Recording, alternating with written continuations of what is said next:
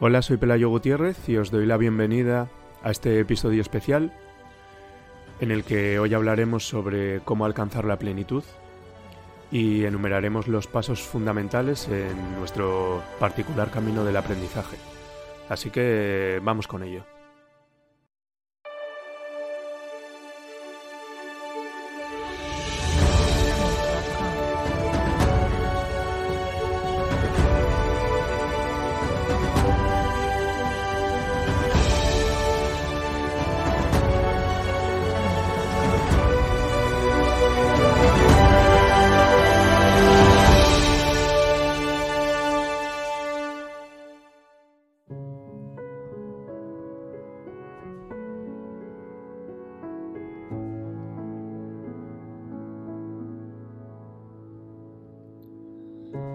Deepak Chopra decía que una vida de plenitud viene de adentro, a través del conocimiento de que fuiste creado con todo lo que necesitas para ser feliz.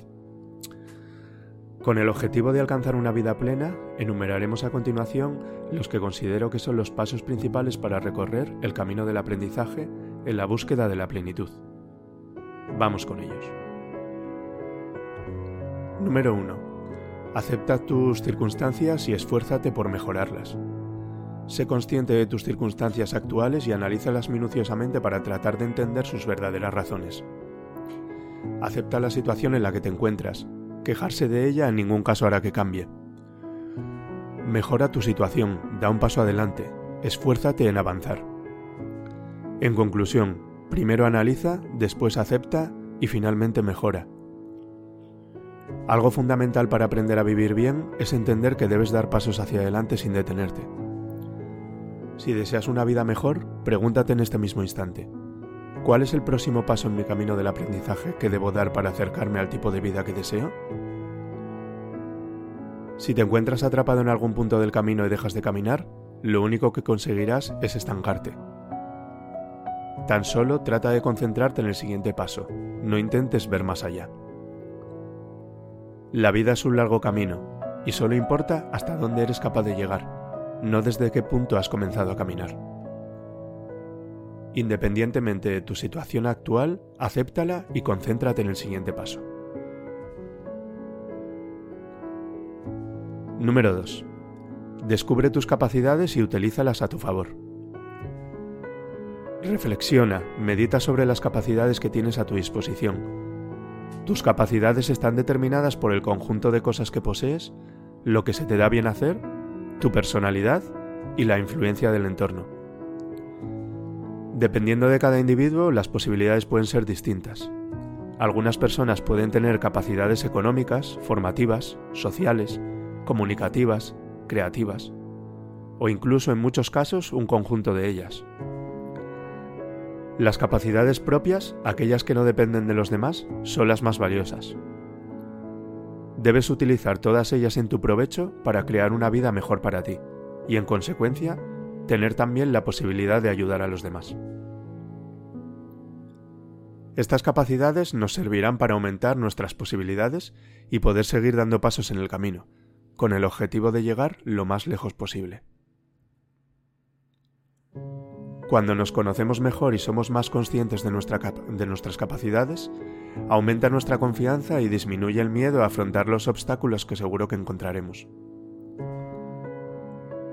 En el momento en el que nos detenemos y meditamos sobre nuestras capacidades, nos damos cuenta de que somos más capaces de lo que creíamos. Número 3. Identifica tus cadenas. La sociedad en la que vivimos se ha creado para mantenernos encadenados. Es como una especie de cárcel en la que parece que no puedes salir porque no es física, es mental. Y precisamente porque es mental, es mucho más difícil darnos cuenta de que estamos encarcelados. El reto consiste, en primer lugar, en hacernos conscientes de que estamos dentro de ella, para poder utilizar ese conocimiento en nuestro favor y lograr escapar. De la misma manera, debemos intentar que el resto de presos tengan también la posibilidad de hacerlo. El mundo actual está creado para engañarnos, para confundirnos, pero como ha sido siempre así, es muy difícil que nos demos cuenta de ello. Y cuanto más normalizamos el hecho de que nos mientan, menos conscientes somos de nuestras cadenas. Si por el contrario primara el amor y la colaboración hacia los demás, nadie pretendería engañarnos. Todo lo contrario, nos darían todo tipo de facilidades para poder pensar por nosotros mismos y así poder tomar decisiones de una manera libre. Los medios de comunicación son un, ejemplo muy claro de engaño. Si ves el telediario o lees un periódico y lo analizas conscientemente, te darás cuenta de que todo o prácticamente todo son malas noticias. Como consecuencia, la persona que recibe la información llega inconscientemente a la conclusión de que el mundo es un lugar hostil, injusto y cruel. Lo hacen porque saben que nuestro cerebro presta mucha más atención a los eventos negativos, debido a que su misión es estar preparado para protegerte de los peligros. Ha sido creado para eso. Los pensamientos negativos derivan en problemas como la ansiedad y el estrés que, si se mantienen en el tiempo, pueden producir la aparición de multitud de enfermedades. La conclusión es que nos bombardean con todo tipo de noticias negativas porque conocen el funcionamiento de nuestra mente y buscan provocar en nosotros una visión negativa del mundo. Suena fuerte, y seguramente este punto del artículo pueda causar controversia, pero es la cruda realidad. En lugar de incidir en todo lo positivo que tenemos para que podamos crecer, no cesan de buscar nuestros puntos débiles porque su objetivo es convertirte en una persona débil, dependiente, enferma e ignorante. No tienen ningún interés en que pienses por ti mismo, sino todo lo contrario. Quieren evitar a toda costa que seas autosuficiente, independiente.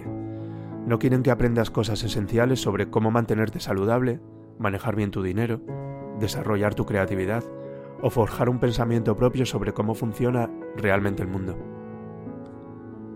Por ese motivo todas estas cosas no se enseñan en las escuelas, porque lo único que les interesa es convertirte en un esclavo para que trabajes para el Estado durante toda tu vida sin rebelarte. Quieren mantenerte ocupado todo el tiempo posible para que no tengas la posibilidad de ahondar en ti mismo y hacerte preguntas para aproximarte a la verdad, para quitarte la venda que tienes en los ojos. Una vez que te vas liberando de tus cadenas, todo se hace mucho más evidente.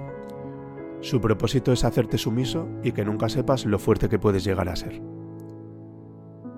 Es importante que tengas una cosa muy clara. Que la mayoría de la gente sea inconsciente no significa que tú también tengas que serlo. Es muy probable que aún no lo sepas, pero no te haces una idea de las increíbles capacidades que tienes a tu disposición dentro de ti. Número 4. No confíes en nadie. Contrasta siempre toda la información que llega hasta ti. No te creas nada sin antes verificarlo por ti mismo. Este mundo, y por extensión Internet, está lleno de personas que dicen saber de todo. Son los mejores en lo suyo, intentarán convencerte de su verdad y por un módico precio hacerte rico, o más fuerte, o cualquier cosa en la que te quieras convertir. Cuidado. No confíes en nadie y por supuesto tampoco confíes en mí. Yo no tengo la verdad absoluta sobre nada, nadie la tiene, tan solo estoy transitando mi camino. Uno más libre, más independiente, más pleno. Y lo único que pretendo es aportar mi granito de arena, mi aprendizaje del trocito que ya he recorrido. Por lo tanto, coge lo que te sirva y desecha lo que no. Yo no soy un experto en absolutamente nada, simplemente recopilo información de valor todo aquello que a mí me ha servido y la comparto con quien desea aprender de ella. Pero repito, no confíes ni en mí ni en nadie. Porque quien trata de enseñar solo es de, solo es de confianza si busca la libertad de quien quiere aprender, si pretende transformarle en alguien más fuerte, más pleno y autosuficiente. Si le muestra el camino para que llegado el momento ya no le necesite, si desea que el que aprende pueda llegar a ser libre. Una persona que es o pretende ser un referente en cualquier ámbito no trata de buscar que otros le sigan, sino que ellos también se conviertan en referentes y puedan expandir ese conocimiento. Número 5. Aprende, pero no enseñes a quien no desea aprender. Toda persona tiene algo dentro que enseñar a los demás. Sin embargo, solemos encontrarnos tan metidos en nuestro caparazón que no nos permitimos mostrar todo lo que sabemos, ni escuchar a quien puede enseñarnos. Si logras adquirir la capacidad de escuchar, de ver más allá de ti mismo, y de permitir a los demás ser ellos mismos, te sorprenderá de todo lo que puedes aprender de otras personas. Es muy importante practicar la atención consciente en cada situación, porque nunca se sabe en qué momento puedes hallar una enseñanza que cambie por completo tu vida. Sin embargo, hay que percibir cuando la persona a la que le quieres transmitir un conocimiento no tiene ningún interés en aprender, y si es así, dejar de insistir. A veces nos empeñamos en que una persona aprenda algo que nosotros consideramos que necesita porque le traerá un gran beneficio, pero nos damos cuenta de que no desea escucharnos. No debemos insistir, porque cada uno tiene su momento y su lugar en el camino, y seguramente sea distinto al momento en el que nosotros nos encontramos. Número 6. Reconoce tus vicios y deshazte de ellos. Todos tenemos ciertos vicios en mayor o menor medida. Algunos suelen ser muy evidentes, como el tabaco o el alcohol, pero otros lo son menos, como por ejemplo la comida o las redes sociales. Sean los que sean en tu caso, el primer paso y el más complicado es aceptar que existen y que constituyen un problema real. Son un problema porque nos someten, nos controlan, nos convierten en personas dependientes. Muchos de estos hábitos no serían un problema si fuéramos capaces de consumirlos con moderación, de tener nosotros el control sobre ellos. Es importante ponerlos en perspectiva, observar cada uno de ellos desde la distancia para darnos cuenta de que en el fondo no los necesitamos, que tenemos el poder de disponer de ellos o no hacerlo sin que nos afecte. Todo se encuentra en nuestra mente, estos malos hábitos nos impiden acercarnos a nuestra verdadera potencial, son un obstáculo que no nos permite alcanzar el tipo de vida que queremos. Te aseguro que la sensación de no depender de ninguno de ellos es mucho más satisfactoria que el disfrute momentáneo y superficial que estos brindan. Deja de ser un esclavo de tus vicios, te sentirás infinitamente más libre. Número 7. Elimina tu identidad. El mundo en el que vivimos nos empuja constantemente a que nos identifiquemos con algo. Y cuando nos identificamos con ese algo tenemos la necesidad de estar reafirmando esta identidad todo el tiempo. Por lo que solo leemos, observamos, escuchamos y nos rodeamos de personas que refuercen dicha identidad. Esto provoca que creamos que nuestra identidad, nuestra forma de ver las cosas, es la única válida y despreciamos el resto, y con ello a quien no se identifica con nosotros es una cárcel mental de la peor clase. Debemos evitar a toda costa caer en este tipo de manipulaciones.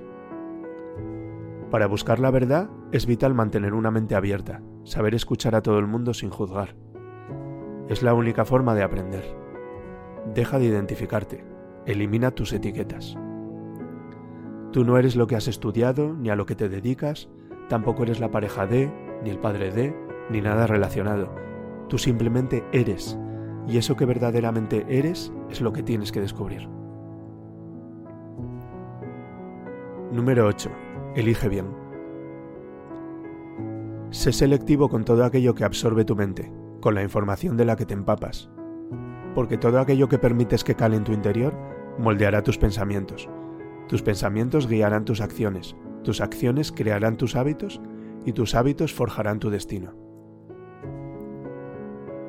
Número 9. Acepta tu ignorancia. Nunca te engañes, sé honesto. No pretendas ser el más listo, trata de aceptar lo que no conoces con humildad. No opines sobre algo si no sabes de lo que hablas. Sé valiente para reconocer que eres un ignorante, que como todos nosotros, apenas sabes nada de la vida. No hay nada que te haga crecer y aprender tanto como aceptar que realmente no sabes nada. Número 10. No eres eterno. Quien me siga desde hace un tiempo sabe que soy muy insistente con esto, pero considero que es muy importante repetirlo constantemente. Te vas a morir. Tú, yo y todos. Y eso no es un problema en absoluto. Es lo más natural y necesario del mundo. El problema radica en que vivimos en una sociedad en la que la muerte es un tema tabú. Todo el mundo dice que sabe que morirá, pero en el fondo no se lo creen. Nadie quiere hablar de ello y nadie quiere pensar en ello porque cuando lo hacen sienten miedo. Cuando reflexionamos honestamente sobre la muerte, sin las etiquetas grabadas a fuego en nuestra mente por la sociedad durante toda nuestra vida, la venda comienza a desprenderse.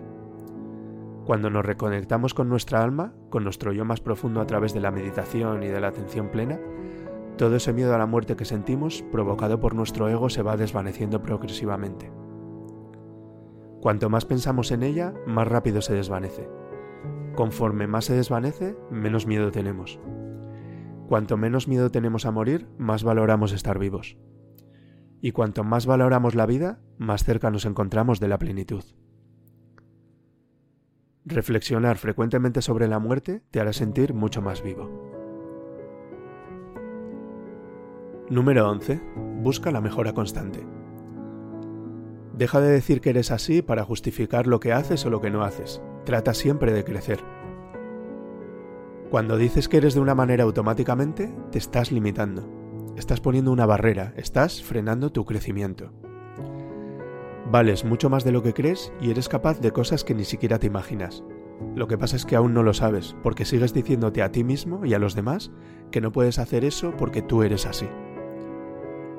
Elimina de una vez y para siempre todas las excusas que te impiden ser tu mejor tú. Número 12. Quiérete. Puede que para muchos este pueda ser el paso más complicado de todos. La mayoría de la gente no se quiere a sí misma, se hablan y se tratan fatal. Tienen conversaciones internas en las que se dicen cosas que no les dirían ni a su peor enemigo.